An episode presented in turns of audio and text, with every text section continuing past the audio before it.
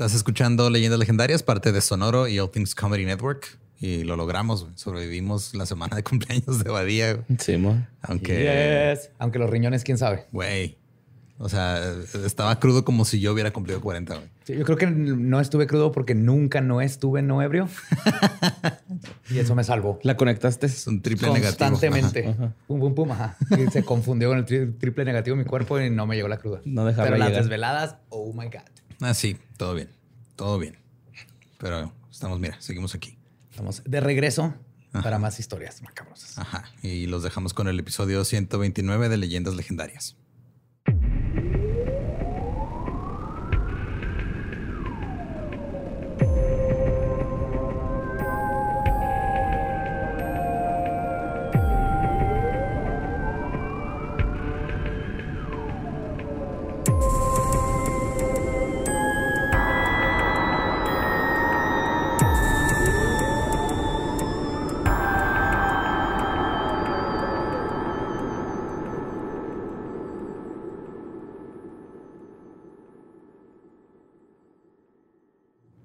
Bienvenidos a Leyendas Legendarias, el podcast en donde cada semana yo, José Antonio Badía, le contaré a Eduardo Espinosa y a Mario Capistrán casos de crimen real, fenómenos paranormales o eventos históricos tan peculiares, notorios y fantásticos que se ganaron el título de Leyendas Legendarias. Estamos en otro miércoles macabroso, es miércoles macabroso. Y para unirse al beat, está Eduardo Espinosa. Wiki, wiki, wiki. Ah, Wiki, ¿qué wiki. pedo? Y Mario Capistrán. Wiki, wiki. Hey, yo. Súbenle esa música. Ay, ay, ay. Truénala. Ah, estamos aquí otra vez para platicarles historias que ustedes, que a ustedes les gusta mucho, ¿verdad? ¿Todo bien? ¿Todo ¿Están chido? listos Sí. Para hoy. Perfecto. Estamos en agosto. Mi último agosto antes de comenzar la vida. Ya voy a entrar a 40 años. Va a salir tu capullo. Nivel 40. A ver si ya me sale el Triforce. Ahora sí tienes todo tu corazoncito lleno de vida. Enseñando tu edad con tus referencias, güey.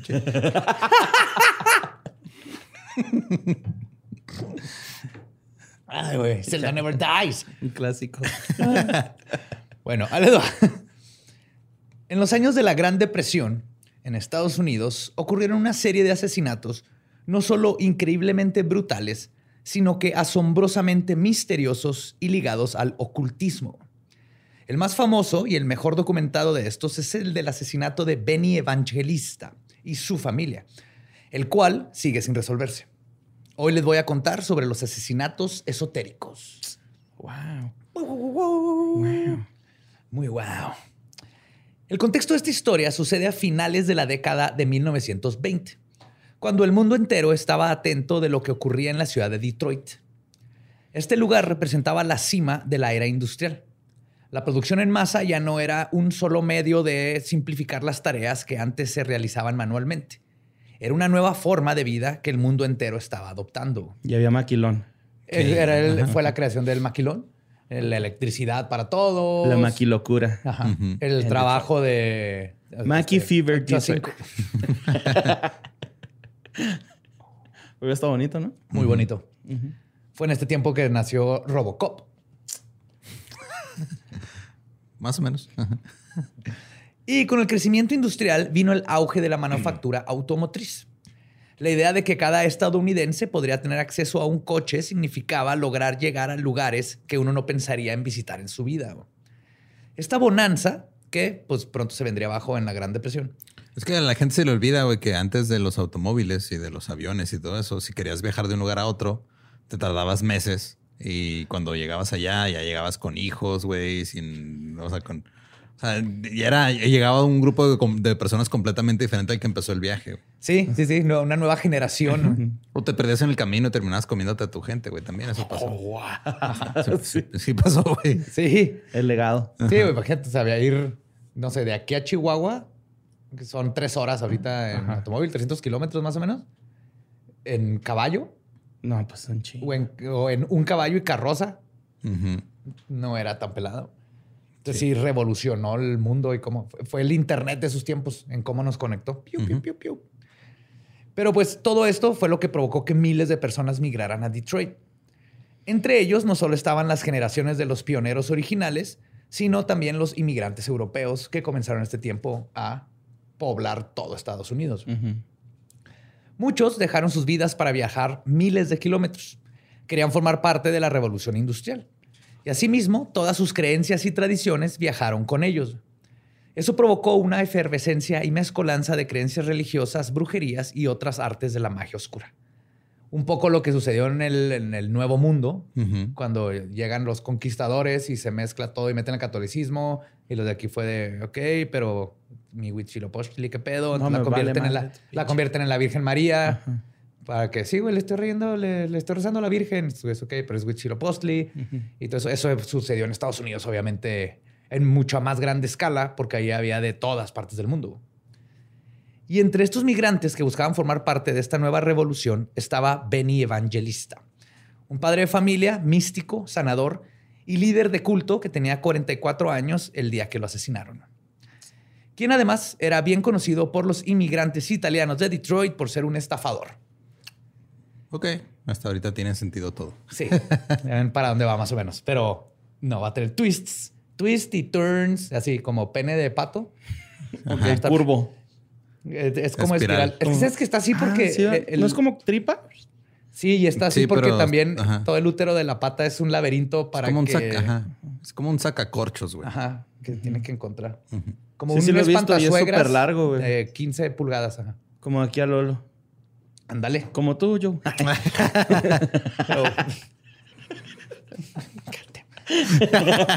Regresamos a la historia, Benjamino, o Benny, como lo conocían, evangelista, nació en Nápoles en el año de 1885. Se mudó con su hermano mayor Anthony a la ciudad de Filadelfia. No, oh, Anthony. Anthony. Se fueron a Filadelfia, a la casa de sus tíos. Los dos vivieron ahí durante seis años, pero Anthony comenzó a expresar rechazo por su hermanito, ya que este comenzó a desarrollar creencias religiosas poco ortodoxas, por llamarles de una manera. Benny decía escuchar la palabra de Dios en las madrugadas y por eso decidió crear su propio culto religioso. los hermanos evangelistas, junto con sus respectivas familias, se mudaron a Detroit en la década de 1920, por todo esto que les conté que estaba sucediendo, pero Anthony y Benny comenzaron a separarse. Benny se hizo corredor de bolsa y consiguió un par de propiedades. Y para agregar más dinero a su bolsa, como buen líder cultista, convirtió su culto religioso en otro ingreso. Su segundo negocio provocó una época de prosperidad para él y su familia, pero también supuestamente es lo que causó su asesinato. Ok. Es que, digo, también ya estaba destinado desde el apellido, güey. O sea, yo creí que se lo había cambiado. Así nació. Así nació. Lo que se cambió fue el, Ben, se puso Benny. Pues su culto se llamó la Union Federation of America, la Unión de la Federación de América. En sus creencias mezcló el catolicismo con el ocultismo y otras creencias de magia oscura, lo que se consideraba magia oscura. El padre Francis Beckereni, que era el sacerdote de la iglesia a la que iba Benny, le dijo a la prensa después de su asesinato, y cito, Evangelista sin duda estaba loco. De eso estoy seguro aunque era astuto y parecía tener bastante inteligencia que otros asuntos. No creo que Evangelista haya sido sincero en la práctica del credo que había establecido. Más bien, creo que fundó el, misterioso culto con todos sus extraños accesorios y prácticas con la única idea de ganar dinero. Pues. Yo sabría, porque hicimos exactamente lo mismo. Sí, o sea, él quería ganar dinero. Yo tenía otras metas. Sí, sí. ah. Sí, Borrera, era una referencia a la pederastía. sí, se entendí. gracias por entender. No sé si fue tan sutil o, ya está tan normalizado, güey, que fue lo primero que se te Fue inocente. Fue Así como llegan. Oh my God. Oh, wow. Ok. Pues tal vez por su enorme amor al dinero, simplemente porque se creía sus propias pendejadas, Evangelista decidió escribir su obra magna, la Biblia de la iglesia que él mismo había fundado. Nice. El libro se llama The Oldest History of the World Discovered by Occult Science in Detroit, Michigan. What? Sí. El El libro de la historia del mundo más antiguo descubierto por la ciencia oculta en Detroit, Michigan. Publicado en 1926. Es que no sí que descubren muchas cosas allá, güey. Por eso no pegó, güey. Por eso cuando inventaron la Biblia dijeron un nombre cortito, güey. Biblia. Así un bebé. Canitas, Simón. Sencillo, güey. Es para mentes así. Si no pueden leer el título, no van a leer nada lo demás, güey. Rápido. Biblia. Sí, sí. Dos sílabas de bebé. Pues supuestamente tardó 20 años en escribirlo. Este, eh, escribió sus más de 270 páginas. Uh, 20 años. güey. Güey, Es una idea, mi tesis son 280 páginas, algo así. Y la un razón- día antes. Ah, no, el Joe un día antes. de No, no, pues, técnicamente duré dos años también. No, no, pero sí, duró pero- 20. Y la razón es porque se lo dictaron varias deidades. Y cada deidad se tomaba su tiempo Para ir a hablar con él. desde, ajá, para ir a hablar con él. ¿Quién se cree este güey? ¿Roberto Martínez o qué?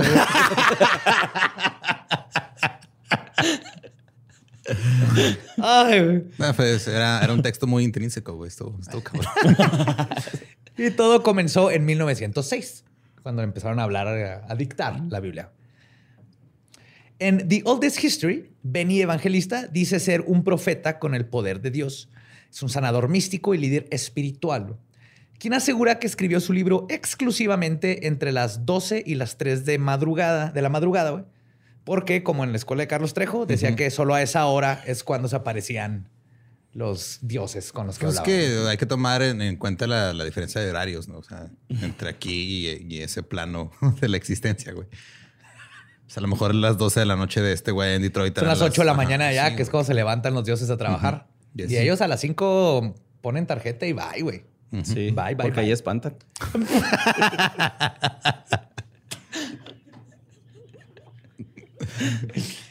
En el libro cuenta la historia de la creación del mundo y en sus narraciones habita una mezcla de Adán y Eva, brujas, guerreros, profetas, aires parlantes y muchos otros seres curiosos.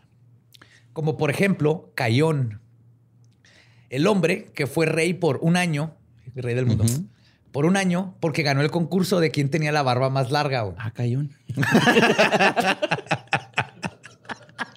Qué vergas, güey, ¿no? Está cayón, sí, está Wow. cayón. Luego, este, de que ganó el ser rey porque ahora más grande, este, Dios hizo a los que no tenían barbas esclavos. Ajá. Ok. No Y antes de que Cayón fuera rey, habían sido reyes Abo, que ganó ser rey porque su piedra cayó más cerca de un palito. O sea, pusieron un, un palito en el piso y no tienes Ajá. que aventar una piedra y el que cayera Ah, más cerca se Bueno. hacía rey. Yo creí que están apedreando unos güeyes, estaban cogiendo, güey. Fue, Piéntame un palo. fue la piedra que dio más cerca del palo, güey. Sí. tú, tú tienes que ser rey, no mames. güey. y luego Nile fue rey porque era el hombre más fuerte al ganarle a las luchitas a todos. Eso era democracia, güey. Ajá. Ajá. Otro güey se hizo rey porque magnetizó más personas que los demás. Es- y- Espérate, ¿qué? ¿What? Ese güey inventó la vacuna del COVID. No, no, no. Ese tipo magnetizar era como hipnotizar. Ah, de magnetismo, tenía magnetismo. Uh, Ah, duérmase. Este, John Milton, ¿no? Sí, y, en, güey. y en el año 756, porque hay años y meses y todo. Aion fue nombrada la reina del mundo porque era muy buena para hablar. Y también hizo una ley ella de que todos los hombres ahora iban a trabajar para las mujeres. Ok. Esa es la historia de la humanidad, como Claro. de los seres humanos. La historia más vieja de la humanidad. Ajá. Descubierto en En Detroit. Detroit, Michigan. En sí. Detroit, Michigan. Es que te digo, uno explora Detroit y Ajá. descubre cosas nuevas. Ajá. cabrón. Sí, güey. En su Pues introducción, es por Detroit. Sí, borré. no te sientas mal, borrillo. Acabo de, ca- acabo de captar. wow. No, sí estoy mal, güey. Algo está mal en mi cerebro, güey. Hay unas neuronas ahí que no se conectaron. Pues en su introducción, Evangelista escribe y cito, por la voluntad de Dios, mi respeto a esta nación, haré todo lo posible para hablarles del viejo mundo. Hablaré del mundo antes de que Dios fuera creado hasta esta última generación y te explicaré tu descendencia. Por solo 10.99, marque ya. Después platica cómo es que comenzó el mundo. Al principio existía solo agua y aire. Más específicamente, siete aires. parlantes. ¿Se acuerdan que les dije? Sí, los aires que hablan. Estaban conscientes. ajá. Estos decidieron escoger a un líder que pusiera orden porque entre ellos no se podían poner de acuerdo. Después de 90 días, un güey nació de entre un cúmulo de nubes. Dios. Ok. Ajá. Tenía brazos, pero no tenía piernas. tenía alas en los brazos y una ala en la espalda, como aleta de tiburón. No sé, para qué te- no sé cómo chingados volaba, güey. Es para que vuele. Es y un no Pokémon, ¿no? aerodinámico. Geodude, algo así se llama. sí, ¿sabes cuál? Pero el Gilles Geodude tiene con alas. es de roca, va. Sí, Ese es de sí. nubecita. Y tenía una barba rubia y era siete veces más grande que un hombre promedio. Y entonces los vientos le pusieron de nombre Dios. Así, Ajá. Dios. Y le dieron la habilidad de volar. Y lo entrenaron. ¿Con su aletita? Sí, Con sus alas, Güey, nació en las nubes. Si, si no le dan la habilidad de volar, se parte la madre, güey. Pero entonces le dan la habilidad de volar. O sea, entrena. Ahí viene como trató hasta coló. Hasta que, hasta que se hizo 39 veces más fuerte que los vientos. Ok. Ok. Como Pokémon. Se va subiendo de Ajá, nivel. Lo fueron Claro. entrenando. Ajá. Sí, lo ponen ahí. Lo aventaban contra ornitorrincos y pangolines. Según Evangelista, después de esto, Dios se dedicaba a correr muy rápido. ¿Cómo? No Para ga- piernas. Así dice. Para agarrar fuerza con los güey. Como The Flash, que corre y agarra fuerza del Speed Force. Este güey corría y con el aire se hacía más fuerte. Ah, güey. Luego, esta es la eh, parte que me encantó, güey. Adán apareció, ya Ujú. de donde venimos todos los hombres. Adán aparece cuando el Dom, que es el planeta y comandante de la Tierra. Ah, sí, porque todos los, bueno, no todos, los 10 planetas, 7 planetas son también conscientes. Ok. Y uno de ellos es el Dom. Este planeta era el comandante de la Tierra, aunque no fue comandante entre marzo 21 y marzo 20 del año 53, güey, porque tuvo que hacer algo y en ese año Saturno fue el que fue rey de, o comandante. Sí, pues, de ese la turno tira paro, güey. Sabes que tengo una cita ahí en el IMSS, güey, que me tardé un chingo en conseguir, güey. Sí, güey, no, apoderando de ascendente ahorita con los, con los escorpios y pues tengo que chingar el arma, güey, el alma, güey. Entonces voy a estar ocupado. El Dom. Pregúntale a La Marte. familia es primero. Así el güey. Qué tonto, güey. Bueno, entonces, Adán sale cuando el Dom pidió un ayudante de, jardi- de jardinería, güey. Literal, tenían, tenía unas parras que eran muchas y no podía crecer las parras, güey. Entonces le dijo a Dios, eh, güey, ni Mándame un mexa.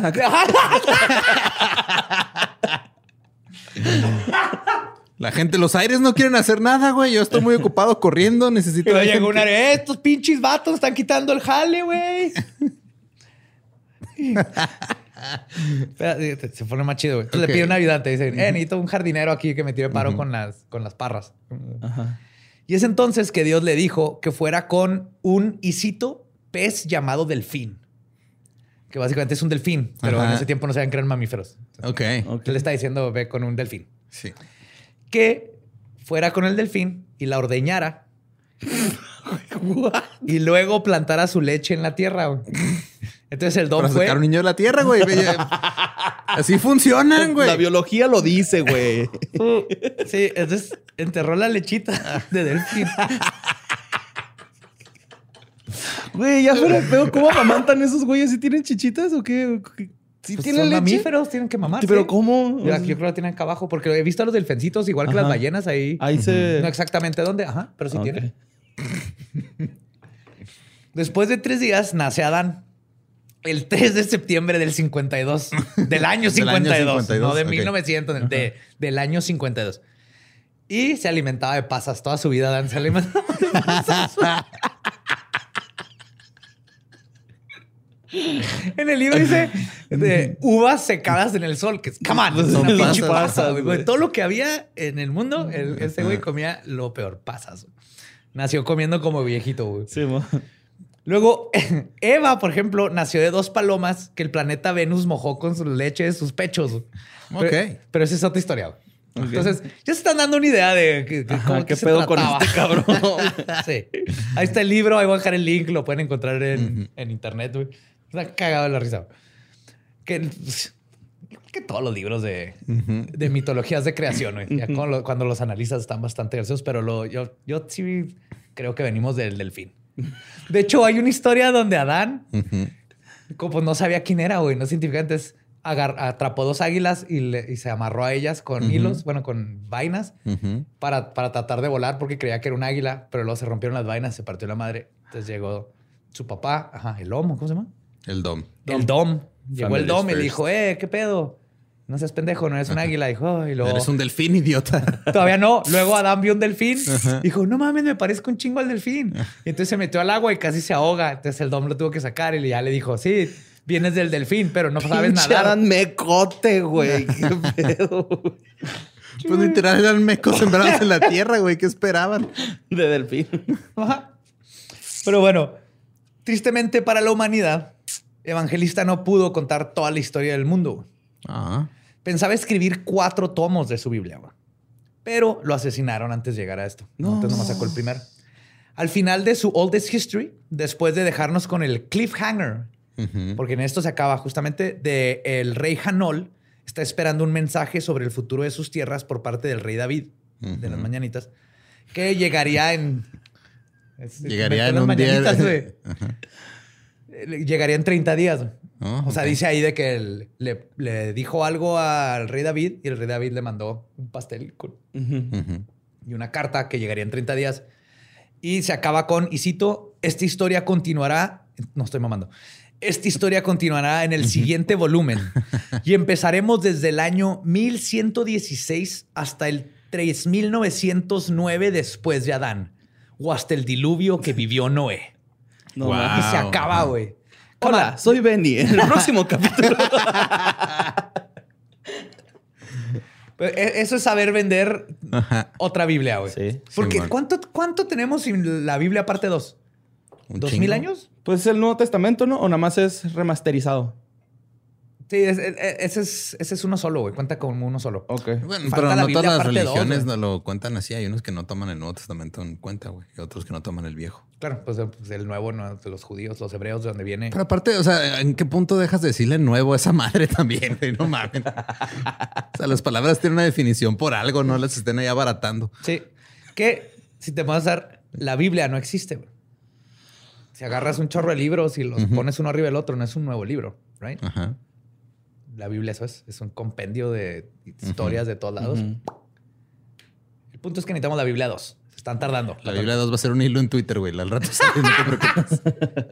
Don Francisco, señor Papa Don Francisco, Don Papa Francisco, pónganse a trabajar ahí. Falta Ay, marketing. que Don Francisco. Falta marketing. Sábado El de Sábado gigante. No, Gigante. déjalo en paz, güey, déjalo en paz. Señor, le mandamos un saludo a mi tocayo Mario.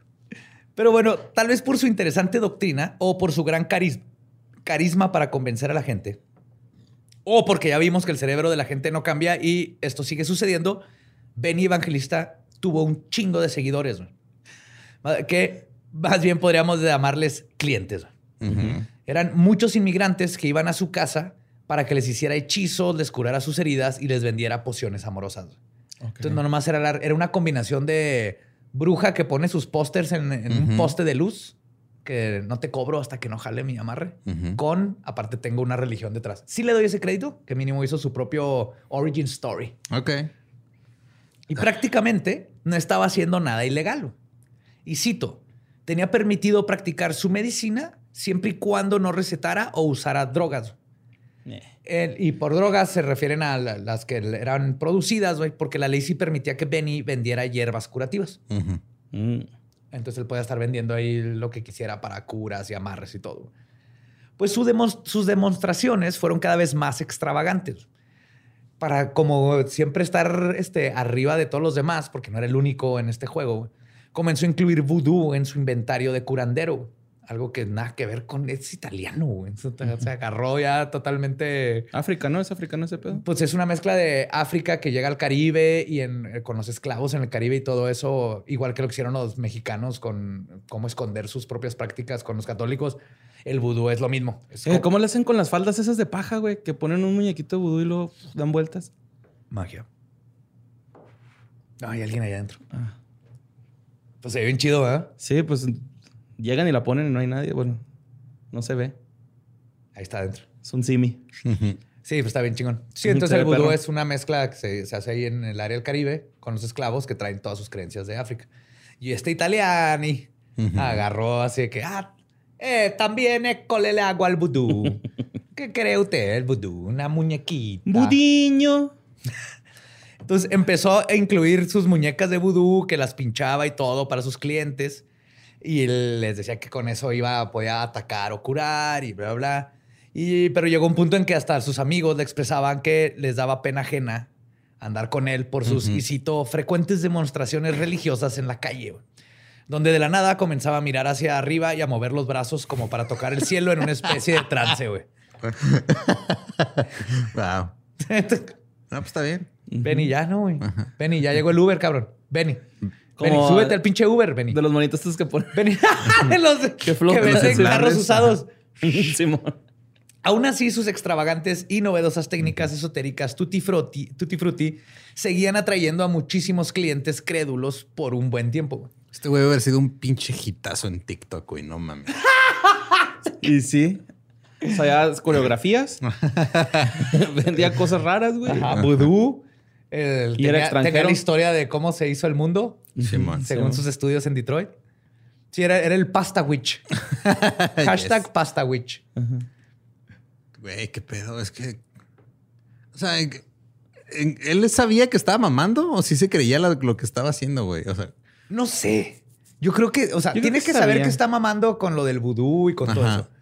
No sé qué tan del qué tanto delirio tendría para su Biblia, pero obviamente tiene que saber que está igual que Joseph Smith. Saben que medio, mamando, medio otaku, güey. ¿no? Porque pues hasta se cambió el nombre así de... ¿A Benny? Benny Evangelista, ¿no? No, Evangelista, o sea, ese es su se, nombre. así se pegaba, güey. Benjamino. Le decían Benny. No, el nombre no se lo cambió, pero sí, sí era un. Sí sabía que estaba mamando, güey. Tiene que Sí, ser a huevo. Como todos estos. Digo, Joseph Smith hizo exactamente lo mismo. Entonces, el punto aquí es. Tiene que parecer que me la creo, pero yo sí creo que llega un punto en donde Se la empiezan a te creer. la tienes que empezar a creer. Ok. Porque si no, está culero güey, vivir contigo mismo. Pero sin embargo, la prosperidad que vivió Benny y su familia se terminó trágicamente en la madrugada del 3 de julio de 1929. Alrededor de las 10 a.m., un agente de bienes raíces llamado Vincent Elias tocó a su puerta en South Aubin Street. Benny y Vincent eran socios porque el primero, además de su culto religioso, como les había contado, tenía varias propiedades. Vincent tocó la puerta y descubrió que estaba abierta. Entró al no recibir respuesta de nadie, pero el silencio de la casa se rompió con las pisadas de él mismo y luego con sus gritos cuando se topó con una horrorosa escena de crimen que mandó al socio de Benny despavorido a pedir ayuda. Los detectives llegaron media hora después, al mismo tiempo que los reporteros que habían recibido el llamado inmediatamente. Adentro, Santina Evangelista, la esposa de 38 años, había sido casi decapitada en su cama. El atacante también se había tomado la molestia de amputar sus brazos, Ay, no mames. pero eso no era lo peor. La dejó al dente, güey.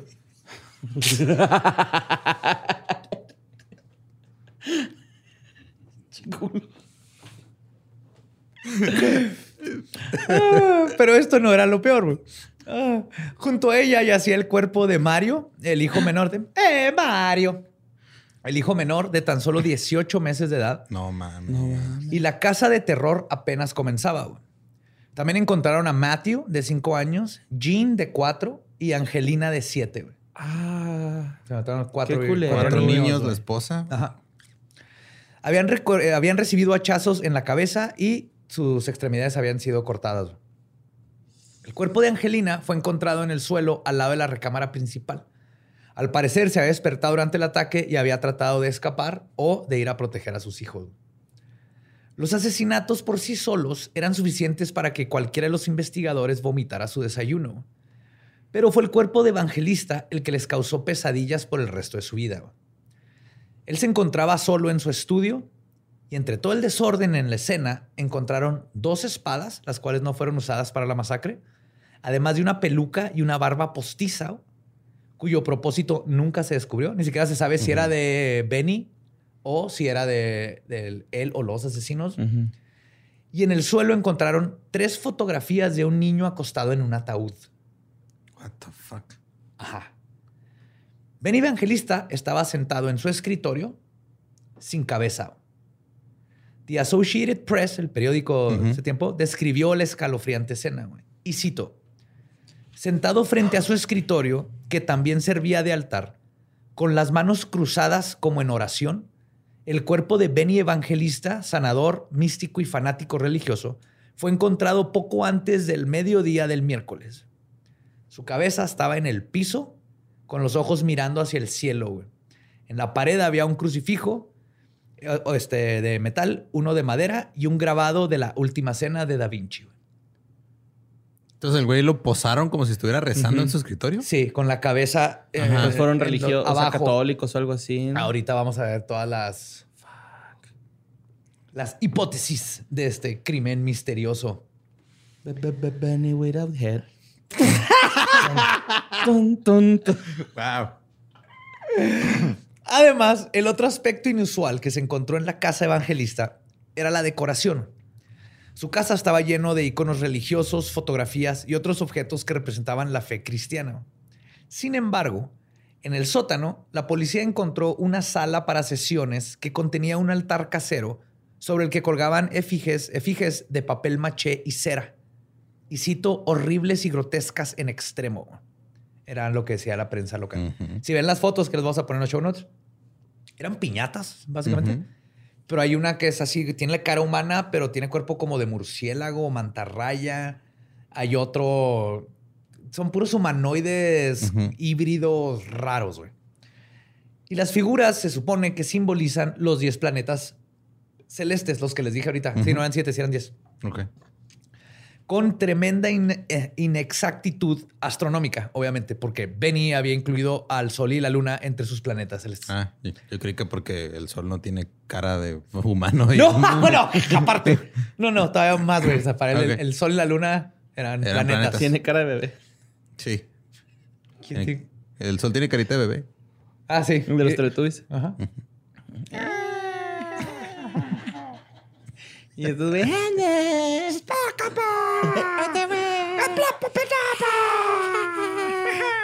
y el sol. Pinche diabólico, ¿no? Esto va a ser lo mejor para cuando entre la mamá de alguien que esté escuchando esto. Bueno, te juro que estoy aprendiendo cosas. es muy educativo. Y estas piñatas estaban, y cito, pintados de colores repugnantes y cubiertos con pelo cortado de perro. se ve uno que, el que asumo que es el sol, que es el más grandote, tiene una cara, tiene barba y cabello, y era cabello de perro. Ok. Sí, son piñatas extremas, eh, esotéricas. Ajá. Super weird, güey. Pero básicamente lo que hizo es que le hizo como sus estatuas a cada uno de sus... De sus planetas. De sus planetas, que eran los dioses, que eran los que cuidaban, que era uno de ellos el que fue, este, ¿cómo se llama? Le exprimió la lechita a un delfín, para crear al ser humano. Ajá. ¿Eh? Y si era delfín de hembra, güey. Sí, claro. O sea, era, ah, no era, no era semen ah, no de. Sé. Pues no dice, nomás dice que le sacó la leche. Pues bueno. no sé. Pues mira, ¿quién era él para discriminar? A lo mejor ya agarró dos delfines. Ah, tal vez. Hembra macho. Ajá, pues hay que sacarle todo lo que se pueda. Justo me acaban de regalar un, billete de Venezuela que tiene delfines atrás y ya no sé cómo se entiende. ¿Son los delfines rositas esos que tienen pasaporte? No, no, esos eran, son delfines normales. Ah, Hasta donde se ve, no se ah. ve que tengan pasaporte ni que hayan creado el sombrero. saludos a Venezuela. Chingones en las Olimpiadas, ¿eh? Sí, y gracias por crear al ser humano. La pieza central de todo este cuarto era un objeto grande que se asemejaba a un ojo que estaba iluminado eléctricamente desde el interior. Ah, cabrón. Sí, y se cree que el ojo representaba al sol. Entonces yo no sé si era el barbón o así, pero el ojo, pero sí, era un ojo. Y en esos tiempos, o sea, le metes un LED y ya estuvo, pero haber hecho el cableado y todo para tener luz en esas... Era artista este güey. Si algo, algo le tengo que dar es que era un artista, cabrón. Escribió un libro. O sea, lo, único que me estás describiendo hasta ahorita, güey, es, es, una variante tuya, güey. que se fue por un camino muy distinto al que tú has tomado, güey. O sea, el güey era escultor. Sí. Le gustaba el ocultismo. Andaba ahí este, metiéndole ideas este, raras a la, iglesia, palabra, güey. O sea... Ah, shit. Yo evangelista. Italiani. Pues Un periodista notó que en las paredes y el techo de esta habitación estaban revestidos con una tela verde claro, haciéndolas parecer una celda acolchonada de un manicomio. Todo estaba lleno así como de colchoncito. Ahora bien, todo esto levantó la pregunta más obvia, güey. ¿Quién chingados pudo haber hecho una masacre de este tipo? Al principio se pensó que pudo haber sido un ajuste de cuentas por un cliente estafado. Pero una cosa es vengarse de la persona que te hizo mal y otra es vaciar ese nivel de ira en contra de la esposa y los niños, sin contar con la simbología esotérica con la que Evangelista fue posado después de ser decapitado. Porque obviamente no es como en las películas, si le das un hachazo a alguien, no, no se queda el cuerpo ahí y la cabeza sale volando todo bonito. Tengo que haberla cortado y Es lo tengo que haber sentado. Ajá. Para agregar aún más misterio al caso, él o los asesinos no se robaron nada de la casa y solo dejaron una huella parcial y por los cortes de los cuerpos se asumió que el asesino muy probablemente era zurdo y esto asumía que o era una persona zurda o eran varios zurdos, Ok. porque todos los, todos los golpes eran zurdos. Ibas a decir, porque todos los zurdos se conocen. Estafó a los zurdos de Detroit. Un saludo a Jorge Rodallegas, por Todos los zurdos son iguales. Siempre se quejan de las tijeras. Es que las tijeras no me quedan.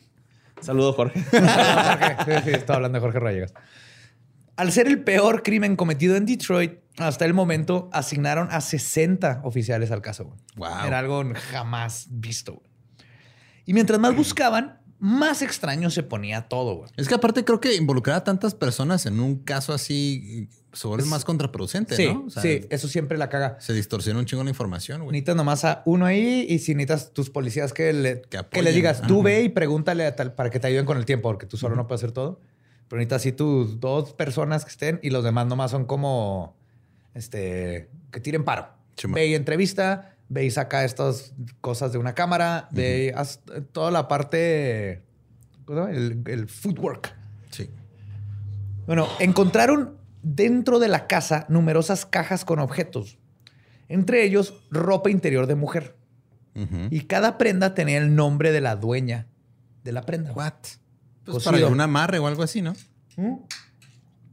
¿Sí? Pero al principio, esto llevó a varios detectives a suponer la teoría de que el asesino pudo haber sido un esposo celoso de una de estas señoras. Pero después descubrieron que los chones habían sido usados en rituales para encontrar a mujeres desaparecidas.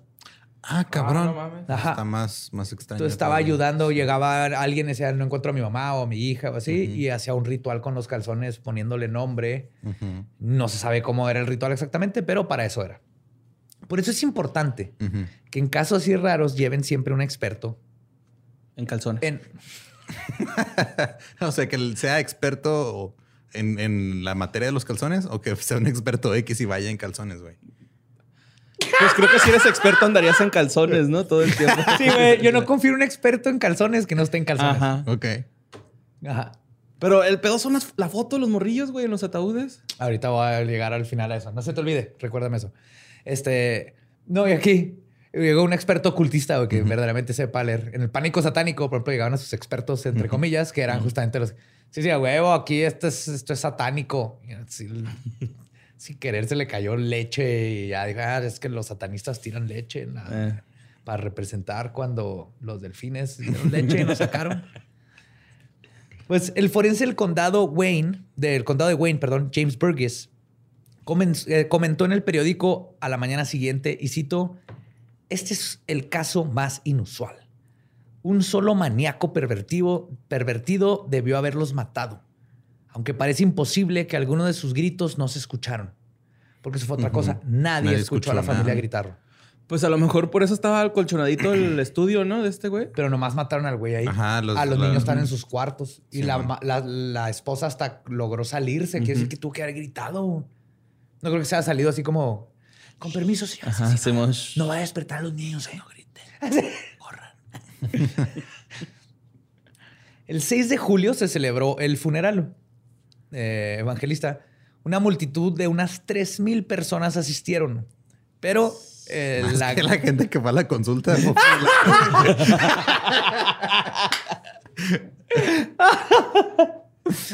Ah, y, pero casi todos eran chismosos, güey. Mm. O sea, él- se, se corrió la voz y todo el mundo quería ver el funeral del brujo que asesinaron de la cosa más misteriosa, güey. A ver qué pasa, ¿no? Sí, de novela de Dan Brown está esto, güey.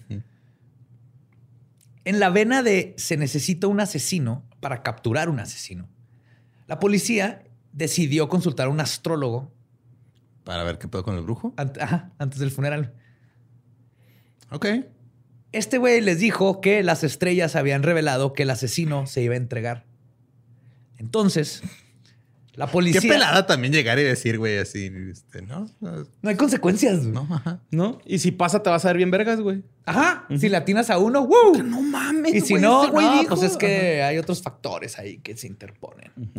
Pues la policía esperaba encontrar al sospechoso en el funeral. Dijeron a huevos, si se entregar pronto es porque va a ir al funeral, güey. Y en el, en el funeral terminaron arrestando a un hombre que estaba, y cito, actuando de manera extraña con excitada sospecha.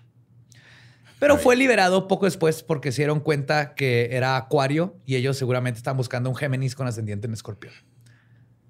Esa última parte, Ajá. o sea, sí lo soltaron, pero no es Pero cierto. no. lo de- Ajá. pero básicamente era su investigación, ¿no? Estaban haciéndole caso a un astrólogo que Sí, no nos llevó absolutamente nada. Pero esto no fue lo más pendejo que hizo la policía, güey. Otra de sus teorías formuladas era. Es que esto es. No mames. Que el mismo Benny Evangelista, güey, había asesinado a su propia este, familia, güey. Y cito, logró descuartizarlos a todos, decapitarse a sí mismo y luego escondió las armas del asesinato. Y se puso así con los dos. Porque no encontraron el arma con la que mataron. Ajá. No estaba ahí el hacha, Mm.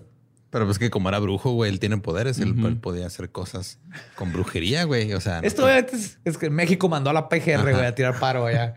Sí, no, pues se suicidó decapitándose a sí mismo por la espalda. Güey, y no estaban, no estaban mamando con esta teoría, güey. Aparte, Benny no era zurdo, ¿va? No se sabe. Eso es lo que destruyó esta Sí, teoría. güey. güey. No, no, pero de hecho, no, tan no estaban mamando con esta teoría, güey, que exhumaron el cadáver de Benny para sacar sus huellas dactilares y compararlas con las que habían visto en la puerta y en otros lugares que asumían que era del perpetrador, porque eran las únicas huellas que no coincidían con los demás. Y no eran las de Benny, güey. Dijeron, no, no pudo haber sido Benny. No se pudo haber decapitado a sí mismo. No, no, no. No. Esa no es la cosa. Se pudo haber decapitado a él mismo, pero aquí tenemos a alguien más. Hay que seguir la evidencia, Watson. De seguro llegó un cliente, güey, y vio todo el pedo y se fue asustado. O sea, Benny sí se decapitó, güey, solo. Pero, pero alguien llegó a tocar. alguien llegó y se ajá, ajá, y se fue asustado cuando vio todo, güey. Y A lo mejor él fue el que se llevó el hacha. Le dijo, oye, güey, me voy a matar, güey. Y luego te das el hacha, ¿no? Ajá, sí, porfa, güey, lo escondes. Serán buenísimos detectives. Caso cerrado. La Pues- doctora Polo. Pues, Después de. no se ha muerto la doctora Polo. ¡Ya deja de matar gente! ¡Chingado! ya Ya llevas como cuatro este mes. Me la acabas de matar. No, no le pasa Acabas de nada. matar, No güey. Aquí doctora legendarias. God. No necesitamos esa reputación. Borre. Pues durante toda la investigación, que duró años, güey, interrogaron unas 500 personas. Uno de los sospechosos era Angelo De Poli, el cual era, fue arrestado junto a sus cuatro roomies italianos.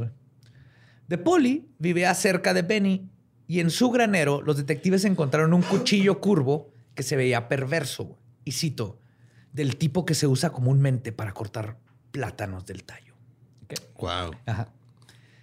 Pero Y- no lo decapitaron así, el güey. No. no, no, no. No le hicieron circuncisión. Ajá. Este, además, el cuchillo parecía estar manchado de sangre. Y también encontraron un hacha corta y un par de zapatos recién lavados. De Poli admitió que conocía a los evangelistas, pero negó haberlos matado. Tres de sus compatriotas italianos fueron liberados después de que la policía los interrogó a fondo y no llegaron a nada. De Poli, que era un inmigrante ilegal, se negó a hablar con la policía sobre el cuarto roomie, porque había una cuarta persona viviendo con ellos. Y en represalia, los- las autoridades hicieron que De Poli fuera deportado a Italia tan rápido que ni siquiera tuvo chance de ir a su depa a despedirse y recoger sus pertenencias. No o sea, directo de la, co- de la comisaría al barco y vas de regreso. Además, pruebas posteriores indicaron que las manchas en el hacha del cuchillo no eran de sangre. Entonces, pobrecito de Poli. Oh, era Digo. marinara. Qué rico, se antojó. Dije marinara borre. Sin embargo, a pesar de su evidente inocencia, De Poli podría estar ligado al asesinato. Ok. Resulta que el cuarto Rumi, del que no quiso hablar, era un hombre llamado Humberto Tecchio, de 42 años. Tecchio era inquilino de Benny Evangelista y además había llevado a su esposa con el pseudo curandero para que la sanara en varias ocasiones. Y se dice que se gastó todos sus ahorros en los tratamientos, que nunca funcionaron, obviamente. Y obviamente esto hizo que se sintiera estafado. Esto le daba a los policías un motivo de por qué era el asesinato, y aunado a esto, habían varios argumentos en su contra. Ninguno de sus roomies pudo asegurar que Tecchio estuviera en su habitación en la noche del asesinato, y Humberto tenía un pasado violento. Tres meses antes del asesinato de Benny, Humberto había apuñalado hasta la muerte a su cuñado, Bartolomeo Mafio, por una deuda que no le había pagado. Humberto y Bartolomeo, neta. Humberto y Bartolomeo. El asesinato fue tipificado como defensa propia. ¿De qué se estaba defendiendo? ¿De que no le pagaran? Pues yo creo Bartolomeo. Pequeño demonio. ¿Por qué no me has pagado? No mames, culero, págame mi dinero. Algo así. Y le, movió las manillas y eso es, es como las cobras, güey. Eso significa que va a atacar el italiano. y tú como italiano reconoces y empiezas también, güey. Tú sabes cuando un italiano te va a atacar, güey, cuando hablas italiano. Eh, prego, prego, école. Entonces, ni siquiera fue enjuiciado. Ok, lo dejaron así. Ajá, o sea, se agarraron, mató ah, al no pedo, güey. Ah, no, ah, sí, son italianos y solo la cobra, ¿verdad? Sí, yo, yo, yo, Chingón. Pero su castigo fue que su esposa, Santino Marella, al que con el que con la que se había gastado toda su fortuna en comprar cuarzos y inciensos y no sé qué tanto tuvo que haber comprado, se divorció de él tres semanas después del asesinato. Pues sí, mató a su hermano. güey. o sea. Después de su separación, Tequio había ido a la casa de su casero, Benny Evangelista, la noche del 2 de julio para hacer el pago final de la casa. La policía perdió interés en el sospechoso cuando su amigo Camilo Treas insistió en que él había acompañado a Tequio a casa evangelista y que cuando salieron de la residencia alrededor de las 8 pm, Benny todavía conservaba la cabeza. o sea, llegamos y todavía estaba. salió a despedirnos, ¿no? nos encaminó. sabes, señora, güey, te todo encaminar. te nos pidió el Uber, eso, güey. Admitió que Tequio le mentó la madre evangelista, pero nada serio, güey. Eh, somos italianos, eh. comprende. ¿eh? Capichi, capichi. Camilo Treas dijo que Humberto siempre hablaba como si estuviera mentando la madre, güey. Que de nuevo es italiano, como norteño. Siempre nos dicen que hablamos bien fuerte. Golpeado. No estoy enojado, chingada. No estoy enojado, la verga. No estoy enojado, vas a saber. Como Joan Sebastián, va que decía, es que no estoy enojado, si hablo. Sí, en la de Maribel Guardia, tú y yo, gran novela mexicana. Gran, gran novela. Sin embargo, años después, incluso después de su muerte, en 1934, a causa de una hemorragia, perdón, la muerte fue por una hemorragia cerebral después de una pedota. Wow. La policía volvió a sospechar de él. Su ex esposa, quien se había casado dos veces más, dijo que creía que Humberto la había sido el asesino. Y un repartidor de periódicos llamado Frank Constanza dijo haberlo visto en el porche de los evangelistas alrededor de las 5 de la mañana el día del asesinato. De hecho, está curioso porque se asume que los asesinatos sucedieron justo entre 12 y 3 de la mañana, a la hora que le hablaban sus espíritus. Y aunque esta acusación parece terminante, había un problema. Además del hecho de que estaba muerto y no se puede defender, el asesino debería haber estado completamente cubierto en sangre por la forma en que realizó la masacre, pero según el testigo, Constanza, cuando vio a Tequio no estaba manchado de sangre, no lo describió como manchado de sangre, algo que hubiera dicho. Pues sí, hubiera estado chinga, porque pero también, este, si alguien es experto para quitar manchas de vino tinto y sangre, güey, deben ser los italianos. Güey, si puedes quitarte una mancha, de, boloñesa de la camisa blanca, ya. Chupadas. Pero. no, pues bueno, güey. Pero al final lo que liberó al difunto Tequio de toda sospecha fue el hecho de que sus huellas dactilares tampoco coincidían con las Con que se asumen son del asesino. Otra teoría de que pudo haber sucedido está ligada a otra masacre ocurrida en junio del 29. Otro asesino había matado a la esposa de Henry Sibinski y a sus tres hijos en el estado de Missouri. Este crimen estaba relacionado con la organización Black Hand y Benny Evangelista también lo estaba. Black Hand o la mano negra es un método de extorsión del crimen organizado italiano como la mafia y la camorra. Entonces. Se dedican básicamente a cobrar piso a los negocios y a la gente. Es lo que hacen ahorita en México el crimen organizado. La Entonces, cuota. entonces, La cuota, sí, justo. Eventualmente se convirtió en una especie de sindicato con áreas, cuotas y reglas. Entonces, antes era nomás o sea, la magia o este, la camorra. te- Usaban esta técnica de la mano negra. Ujú. Y después se convirtió como en su propia cosa, la mano negra, Ok. para ganar dinero. También una buena banda. Sí.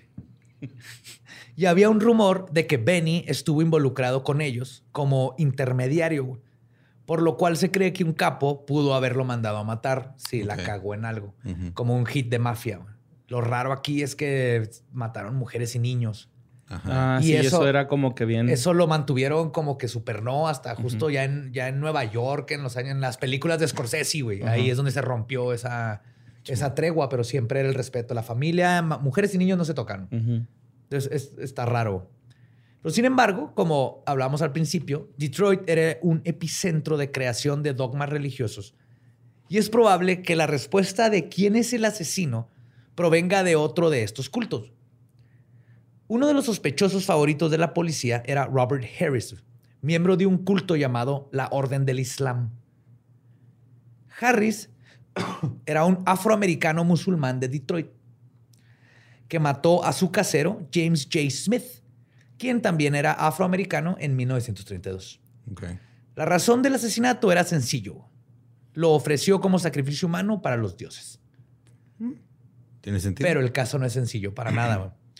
Los periódicos dijeron que Detroit era hogar de un culto vudú. Y de hecho, los Estados Unidos tomaron este incidente y otros relacionados al vudú justamente para establecer su imperio en el Caribe. Por supuesto, usaron un tipo pánico vudú, como pánico satánico, pero pánico de vudú, como pretexto para inculcar el miedo y mucho racismo entre los gringos para que a la hora de que hicieran lo que fuera, dijeron, ah, sí, es que esto está en el vudú y miren lo que hacen y es bien peligroso. Y resulta que la muerte de Smith fue consensuada. No, él dijo, eh, sí, güey, sacrifícame, ya no quiero, mira. Yes, básicamente, supuestamente, o lo que se maneja en los, en los periódicos y todo, es que Smith se trepó a un altar improvisado en la casa de Harris, porque anteriormente el perpetrado- perpetrador le había prometido que con un sacrificio se convertiría en el salvador del mundo. güey. Serán dos locos. güey. Harris procedió a apuñalar a James Smith en el corazón y terminó el ritual sagrado, güey, dándole unos madrazos en la cabeza con el eje de un automóvil. güey. Pues es que es, es de- es Detroit, güey. Es Sí, como que es lo más, es lo más Detroit del Motor mundo. City, güey, y hay partes de carro en todos lados. güey. Sí, güey. Para la diosa del carburador. Muy buñuela esa muerte, ¿no? Sí. Yes. Pues los medios se escandalizaron y obviamente comenzaron a hablar mal de la orden del Islam. Mm. Y aunque la organización fue fundada por Wallace Fard, los periódicos llamaron a Robert Harris el, y cito, sacerdote supremo de la orden. Y Claro, aquí, pues es que sí que tenía el eje, güey. Y Iba guiando todo el pedo. Sí, mo. Ay, y esto provocó que el público general ligara al, este, a la orden de Islam, Islam. con el culto vudú. Mm. Y cuando en realidad la, el orden de Islam era un culto de 8 mil miembros que buscaba empoderar a la población afroamericana creciente en los Estados Unidos. O sea, era, era una- un Black Panthers de hace muchísimo. Entonces eran religiosos y todo, pero el chiste era unir a la comunidad afroamericana y pelear por sus derechos. Y todo esto está unado al hecho de que Robert Harris tenía muchos antecedentes psiquiátricos. Pues es que sí, o sea, llegar al punto en el que dices, ah, güey, no, mira, te sacrifico, te vuelves héroe, güey. Te madreo con este eje. O sea, también esa parte por mucho que las intenciones de, de la orden del Islam est- hayan estado como que bien encaminadas, tener a alguien ahí involucrado que haga esas cosas. Claro, ya, ya valió madre, ya Sí. valió madre. todo. Bien cuerdos, siempre. Sí, en la parte mediática te chinga, güey. Ups, sí, sí, ahí te tienes que cambiar de nombre, arresten a ese güey, no tiene nada que ver, tienes que deslindar. güey. Y de hecho, la esposa de Harris había dicho que él tenía arrebatos violentos y la había amenazado a ella y a sus hijos con decapitarlos. En el juicio, Harris admitió haber sacrificado a James Smith y dijo que era, y cito, era un desconocido. El primer tipo al que se topó después de salir de su casa. Entonces salió, se encontró un güey. Dijo, eh, compa, ¿quieres ser Dios? ¿Quieres ser el Dios del carburador? Yo te enseño cómo. ¿Cómo ¿Quieres ser el Dios del carburador? Sí, sí quiero. Sin embargo, el asesino no sabía nada sobre el asesinato de los evangelistas. Aunque aparte se había mudado de Detroit pocos meses antes. Mm. Y ahí es donde Sí, ahí se cae el "Oh, caso. shit". Pero al final de cuentas, lo que importa, de todas maneras, no es tanto la palabra del sospechoso, sino las evidencias que se puedan recuperar. Y de nuevo, en el caso de Harris, al comparar sus huellas y las del asesino de evangelista, descubrieron que el miembro de la Orden Islam no había estado en la casa para nada. Y el misterio del asesinato nunca fue, nunca fue resuelto. En 1929, salirte con la tuya por un asesinato era tan sencillo como no estar en la escena del crimen en el momento que llega la policía. Sí. Estaba bien pelada, güey, la verdad. Pero ahí no termina la lista de sospechosos. Que como verán, este último es el más misterioso y cabrón de todos. Aurelius Angelino nació en la misma ciudad que Benny Evangelista. Nápoles. Ajá. Los dos son de Nápoles. Y llegaron a los Estados Unidos en la misma época. Fue justamente este origen en común lo que los unió, güey. Eran compas. Siendo inmigrantes italianos en Filadelfia, trabajaron como reparadores de ferrocarriles, que era el trabajo típico para esta demográfica en esos tiempos. Te ibas allá, agarrabas jale en el, en el ferrocarril, hacías tu lana y lo abrías la pizzería. Asimismo, Te mamaste. ¿What? No, no, no. ¡Claro! O plomero. También. Asimismo, Angelino era igual de fanático religioso que su amigo y perteneció al mismo culto religioso que él. ¿Ok? Entonces ahí andan muy Sí, pegaditos. Muy pegadito. A Sin embargo, de evangelista su cabeza al final. sin embargo, Angelino parecía estar más trastocado de la cabeza que su amigo evangelista. Según los datos, en 1919, Angelino mató a dos de sus cuatro hijos en la ciudad de Lancaster, en Filadelfia. Y la escena del crimen que encontraron era muy similar al de la casa evangelista. Lo acusaron de haber asesinado a, a estos, a sus dos hijos con un hacha y lo internaron en un hospital psiquiátrico el mismo año. Él negó todo. O sea que él no fue. Se escapó tres veces Del psiquiátrico. del psiquiátrico. Pero la tercera fue la vencida. Después de saltarse la barra del hospital en 1923, nadie lo volvió a ver. O sea, la tercera ya fue de goodbye. Pum, pum, pum. Pero se cree que el repartidor de periódicos, Frank Constanza, sí lo vio a las 5 de la mañana, el día en que masacraron a los evangelistas. O sea, pero lo confundió con el otro güey. Incluso Constanza, quien dijo haber visto a Humberto Tecchio parado en el porche de la casa, dice que ya cuando vio fotos de los güey, que lo pudo haber confundido con el, a uno con el otro porque se parecían un chingo a Mm. Aurelius. Y Humberto. Y, y, ajá, se parecían un chingo, hijo. La neta, ya viendo a los dos, pudo haber sido cualquiera de los dos. Y Angelino era zurdo Uh, igual que el asesino. Y no es claro por qué Angelino pudo haber cometido el asesinato, pero hay mucho material para teorizar alrededor de sus motivos. Claro, asumiendo que es culpable, pero ahí les va. Es probable que haya rastreado a la familia de su viejo amigo por alguna bronca desconocida que tuvieron en el pasado o una venganza. Y también es muy probable que la masacre estuviera relacionada al oculto o a las mismas creencias de los dos místicos. Se nota que los dos creían en lo mismo. Y Angelino pudo haber tomado un par de ideas de la Biblia escrita por Evangelista, y cito, ahí cito, The Old History of the World. Y un periódico local dijo que Evangelista había hablado de un personaje de su Biblia que le arrancó la cabeza a su antagonista y la colocó al lado de sus pies. el cual es el mismo destino que sufrió el autor. Muchos otros personajes de Evangelista fueron desmembrados, al igual que la señora Evangelista y sus hijos.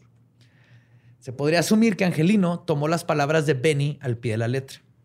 Y es una historia atractiva y que suena verosímil dada la relación previa entre los dos y los antecedentes psiquiátricos de Angelino. Pero hay otra versión de la historia completamente distinta que creo que resuelve o mínimo da una buena resolución para nuestros cerebros. Cuando exhumaron el cuerpo de Benny Evangelista, le tomaron sus huellas. ¿Se acuerdas que lo sacaron para para checar a ver si no se había decapitado solo. Eso está bien. ¡Ay, ya! y lo avienta el hacha. Tendría que ser con una cuerda de piano, güey. Ajá, Tendrías que ponerla en algún lugar y luego aventarte. Con una liga enorme que te corta la cabeza y la liga se mete a la chimenea y se pierde allá adentro y nadie la encuentra. Simón. Y ya parece que te suicidaste no, que te mataron, que te, mataron. te suicidaste cortando la cabeza. Bueno, entonces van y le sacaron a las huellas evangelista. Resulta que encontraron una increíble similitud entre las huellas de Ben Evangelista y las que dejó el asesino de los hijos de Aurelio Angelino. Ah, cabrón. Oh, Ajá. shit. Entonces este güey dijo, yo no maté a mis hijos, eso no es cierto. Güey, o sea que él sí, lo habían metido injustificadamente al psiquiátrico, güey, por culpa del pinche Benny. Yes. Esto indicaría que Evangelista pudo haber matado a los hijos de Aurelius y es probable que este se haya escapado del hospital psiquiátrico para vengarse y luego desaparecer de la tierra, güey. O sea, totalmente fue una venganza y por eso lo sádico que fue en todo y como los dos conocían la historia de la Biblia, lo hizo este, una simbología, ¿no? Y esto es conjetura mía, pero justamente lo que decía del libro de que en varias ocasiones les quitan las cabezas y todo eso, en el libro de The Oldest History of the World, cuando Caín mata a Abel, que en esa historia lo hace porque Dios los hizo casarse con sus hermanas. Ok. Ok. Hola. Abel se casó con Hola y Caín se casó con Cola. ok. Ok. Hola y cola. Ey, no se burlen, esto es palabra de Dios, esto es un libro sagrado. Abel y hola y cola, y Caín y cola. Simón. Pero Caín se enojó porque cola era chaparrita, güey. Y Caín era bien, era bien alto. Y hola, él, eh, hola era, él decía que hola estaba muy alta para su hermano Abel. Ajá. Y entonces, ah, aparte Caín era de raza negra, obviamente, el que mató a su hermano, sí. El caso es que cuando Dios se da cuenta que Caín mató a Abel, de hecho, ¿se acuerdan que dice, hey, ¿por qué enterraste un muerto en mi tierra? Lo asusta, porque no mata, sale y ¡ah! Y Caín se cae de la montaña y se parte en pedazos. Y su cabeza cae frente a su padre, Adán, viendo hacia el cielo, güey. Es la venganza de Dios ante estos dos hermanos que uno mató al otro y lo atacó, güey. Es que sabe si Angelino lo que hizo es. Pero qué estereotípico de dos hermanos estarse peleando por una cola, ¿no? por una pompis. es, su hermana, aparte. Es la, es la cola de cola su hermana. Ajá. sí. Qué pedo.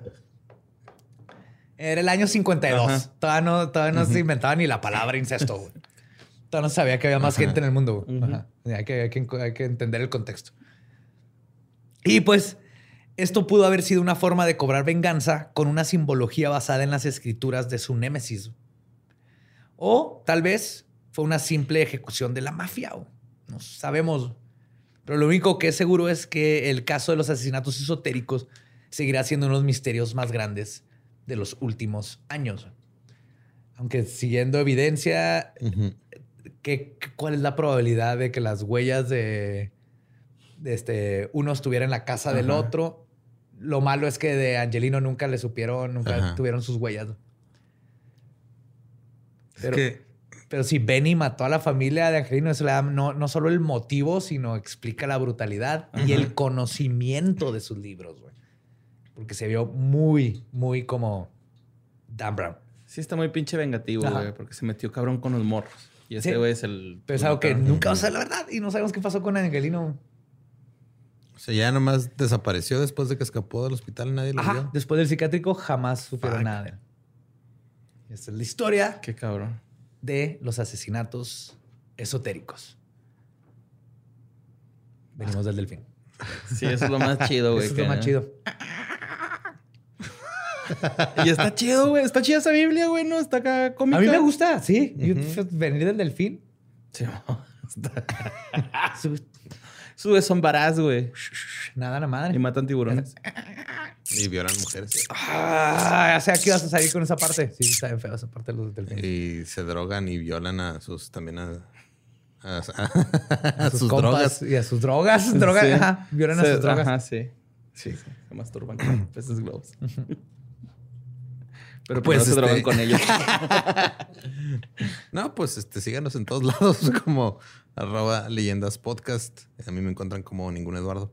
A mí me pueden encontrar como arroba Mario López Capi. Si quieren saber más cosas que violan los delfines en el Dolop, este, Sí. hablamos de eso. Ahí me encuentran como Elba Diablo. Nuestro podcast ha terminado. Podemos irnos a pistear. Esto ha sido palabra de Belzebub.